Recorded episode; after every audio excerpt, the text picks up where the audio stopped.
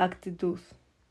Mírala, tan guapa, tan arreglada, tan tranquila que es ella, tan sonriente y cercana. Ahí está, pasando desapercibida siendo la más encantada y educada, casi inocente y vulnerable. Y ahora mírala a él, tan bruto, tan amigable, que se hace notar.